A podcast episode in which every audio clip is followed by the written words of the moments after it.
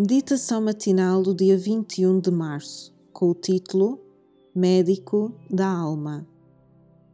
Mateus 9, versículo 2. E Jesus, vendo a fé deles, disse ao paralítico: Filho, tem bom ânimo, perdoados te são os teus pecados. Existem hoje milhares de vítimas de doenças físicas, as quais, como o paralítico, desejam ouvir a mensagem: Perdoados estão os teus pecados.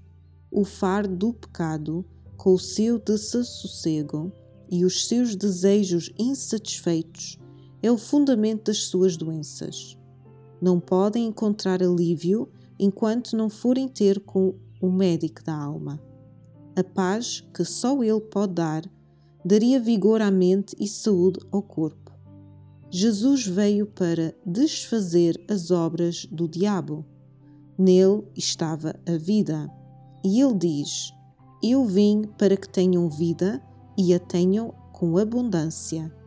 Jesus é Espírito vivificante. 1 João 3, 8, João 1, 4, 10, 10, 1 Coríntios 15, 45 e ainda tem o mesmo poder vitalizante que tinha quando na terra curava os doentes e assegurava o perdão aos pecadores.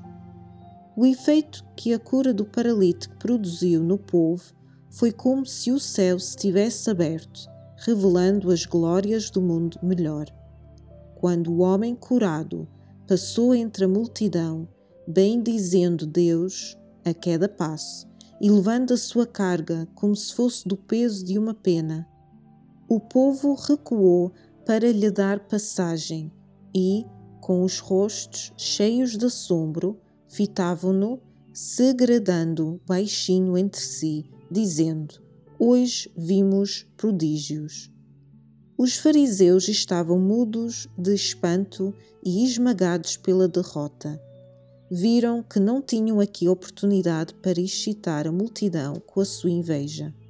A maravilhosa obra realizada no homem que tinham entregado à ira de Deus impressionara de tal forma o povo que, no momento, os rabis foram esquecidos. Viram que Cristo possuía um poder que eles atribuíam somente a Deus Todavia, a suave dignidade da sua atitude apresentava um contraste marcante com o seu porte altivo. Ficaram desconcertados e confusos, reconhecendo, mas não confessando, a presença de um ser superior.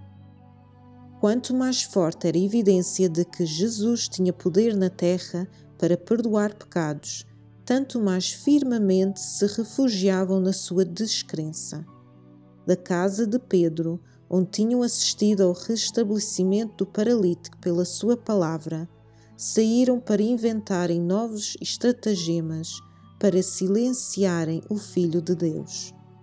The Desire of Ages, capítulo 27, páginas 270 e 271. Para reflexão, como me sinto quando Jesus faz algo miraculoso por uma pessoa que não eu? Inspiração Devocional. Para mais informações, entre em contato com 919 769 322.